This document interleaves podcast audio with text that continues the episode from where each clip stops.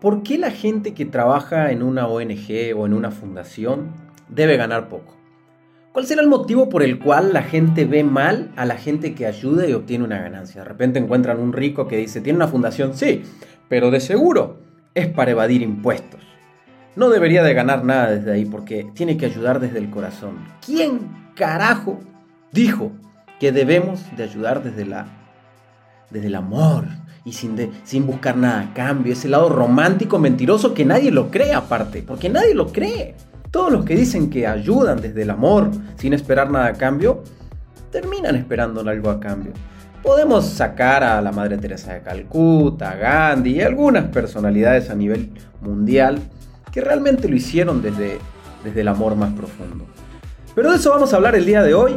¿Qué tal? ¿Cómo estás? Te saluda tu servidor, Mauricio Benoist. Eh, bienvenidos a este podcast de Estratégico, donde mi objetivo es transformarte en un verdadero líder, una persona que cuestione que aprenda de psicología, filosofía y estrategias para mejorar su calidad de vida. Vamos a hablar hoy de este tema tan maravilloso a causa de algo donde te quiero poner en contexto. En Argentina hubo un incendio en Corrientes, en la provincia de Corrientes. El gobierno, como siempre en Argentina, bien gracias, vamos a ver qué hacemos, pero no hago nada mientras decido, el incendio seguía. Un joven influencer, se llama Santi Maratea, decide hacer una colecta para juntar dinero para comprar ambulancias, este, camiones de bomberos, insumos, cosas para ayudar a apagar el fuego. Este muchacho, Santi, logra juntar en una semana, semana y media, más de 150 millones de pesos argentinos. A más o menos lo vamos a redondear a un millón de dólares. Se hizo furor, obviamente lo atacaron, lo mataron, en las redes sociales, pero también hubo mucha gente diciéndole, oye, gracias. Pero eso no es lo más interesante, ¿va? Lo más interesante es lo que viene después. Que a mí se me hace fenomenal que alguien tome la batuta y diga, vamos, vamos a juntar dinero, vamos a ayudar, vamos a buscar la manera de, de colaborar ante, ante una situación. Este muchacho ya lo había hecho anteriormente, valga la redundancia, no me sé bien su historia, pero sé que lo había hecho porque estuve investigando y había juntado dinero para algunas medicinas de, gente enferma y ya había hecho cosas similares. Pero hoy me comparten una historia de él donde me hizo clic completamente. Y él dice, bueno, ok, yo ya junté el dinero para la gente de Corrientes, pero ahora me voy a ir a Corrientes, pero me quiero ir en un jet privado y con baño. No me quiero ir ni siquiera en primera clase, quiero viajar en un jet privado y con baño. Aquí les dejo el link para que hagan sus donaciones. El que quiera, desde 100 pesos, puede hacer su aportación. Y a mí me, me revolucionó la cabeza y dije, wow. Y el muchacho sigue hablando y dice, ¿por qué si yo regalé dos semanas de mi vida, puse mis redes sociales, fui honesto, no toqué un centavo de aquel dinero porque yo pudiera decir que no toqué nada y haberlo tocado? Sin embargo, estoy siendo honesto, pero hoy hay gente que critica de que por qué si ayudaste tendrías que haberlo hecho desde el corazón. No, dice él, vivimos en un mundo capitalista donde nos enseñan a ser capitalistas desde que nacemos. Y yo ahora lo único que estoy pidiendo es que para ir a Corrientes a ver todo lo que compramos, quiero viajar en un jet privado. Y la verdad que fue algo que me, me explotó la cabeza cuando lo escuché porque dije, tiene toda la razón. Y aquí voy a poner de mi mapa, tiene toda la razón. ¿Por qué tengo que esperar que el que ayude lo haga sin intención de ganar algo? ¿Por qué tengo que esperar de que el, que ayude lo haga solo desde el corazón y se esté muriendo de hambre? ¿Por qué la gente que trabaja en una fundación, en una ONG, gana, tiene que ganar poco dinero? ¿Por qué aquel, empresario que pone una fundación no pudiera deducir impuestos? ¿Por qué? Si está ayudando. También pudiera deducir impuestos comprándose un avión, pero decide deducir impuestos ayudando a jóvenes, niños, enfermos, etc. Creo que tenemos que aprender a cuestionar. Yo aquí voy a poner mi punto de vista. Si tú has escuchado todos mis podcasts, yo normalmente dejo que tú evalúes y analices. Pero creo que coincido plenamente con esta persona.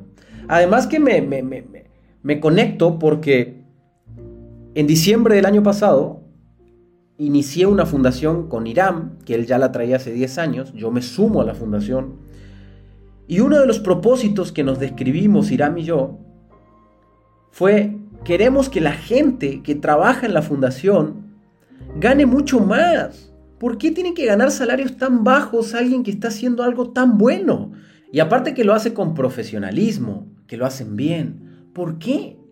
Creo que estamos anclados ante ideologías muy viejas.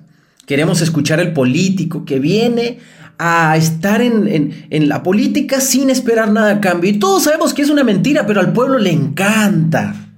Le encantó el presidente de México cuando dijo, yo ya no viajo en avión privado, yo viajo en, en avión comercial. Ay, no puede ser. ¿Cómo puede ser? Pero bueno, esa es la población. Ahí está la masa. Yo pienso en productividad y digo, yo prefiero que el presidente de México viaje en avión privado porque su tiempo vale mucho. Él tiene que estar tomando decisiones, no estar haciendo filas en, un avión para subirse una hora antes, una hora después. Él debería viajar en avión privado porque su tiempo debe valer oro. Y estos seis años donde él tiene que trabajar y ser efectivo para el país, tiene que estar tomando decisiones, no sacándose fotos en los aeropuertos con todo el mundo. Pero nos encanta el populismo, nos encanta el socialismo, nos encanta tratar de encontrar esos mesías maravillosos que vienen al mundo a cambiar el mundo, pero no quiero nada a cambio. Pero al rato le encontramos cuentas millonarias, al rato le encontramos dinero en Suiza, al rato le encontramos casas con millones de dólares escondidos. Qué hipócritas terminamos siendo, ¿ah? Qué hipócritas. Yo la verdad que... Mm, no sé si tuviera el valor que tiene este joven de decirlo como lo dijo. Él lo dijo así literal. Dijo, yo no soy Gandhi, yo no soy la Madre Teresa de Calcuta, y yo sí quiero viajar en jet privado y no acepto una primera clase. Quiero un jet privado y con baño. Y me encantó, me encantó.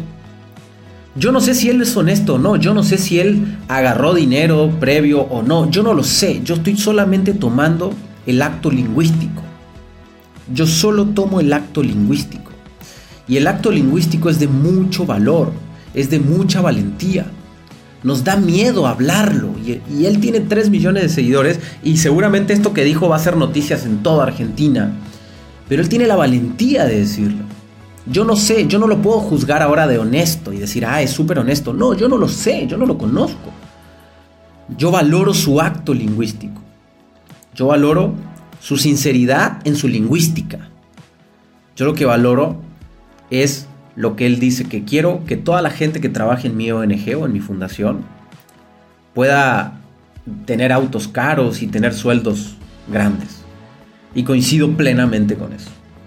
Creo que tenemos que cambiar la mirada que tenemos con el mundo, que tenemos que cambiar la mirada que tenemos. Estamos muy peleados contra la riqueza. Nos molesta que Carlos Slim tenga tantas fundaciones porque seguro es para deducir impuestos. Y tiene el museo para deducir impuestos. Y tiene todo para deducir impuestos. ¿Y qué tiene? Está ayudando.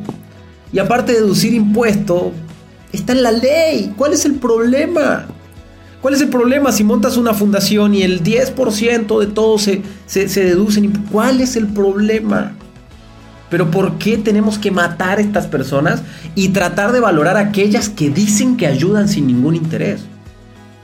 Pastores que dicen que ayudan sin ningún interés y manejan Ferraris, políticos, empresarios, coaches también.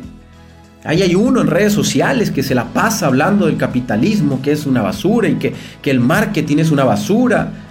Y el muchacho ese usa tenis de mil dólares y cobra 10 mil dólares para dar una conferencia y vende sus libros y vende tazas y vende playeras y vende todo. Creo que tenemos que aperturar la cabeza, llevarla a otro nivel, sin juzgar. Yo no juzgo a él porque lo vende. Tampoco juzgo al güey que dice yo ayudo sin esperar nada a cambio. No lo juzgo. Y si hay gente que quiere ayudar sin esperar nada a cambio, lo felicito. Y si hay gente que quiere ayudar esperando algo a cambio, también lo felicito. Decidiste ayudar. Decidiste hacer algo por la gente. Te felicito también. ¿Por qué te tengo que juzgar? No podemos vivir inmersos en un juicio. No podemos vivir polarizados. Está perfecto. Mientras ayudes, ¿cuál es el problema? ¿Cuál es el problema? Les declaro que me dio mucho miedo empezar la fundación y una de las primeras conversaciones que tuve con Irán fue, Irán, quiero que sea muy transparente todo lo que hagamos porque no quiero que la gente malinterprete mi intención. No me interesa ni siquiera deducir impuestos. Pero más que nada por el qué van a decir. ¿Y sabes qué? Lo declaro hoy, aquí, ahora, en este podcast. Me vale madre. A partir de ahora empiezo a anunciarlo más, empiezo a pedir apoyos en la gente. Y el que quiera decir que gano, que no gano, ¿qué le importa? Yo diré mi verdad. Y a través de mi verdad me sostendré.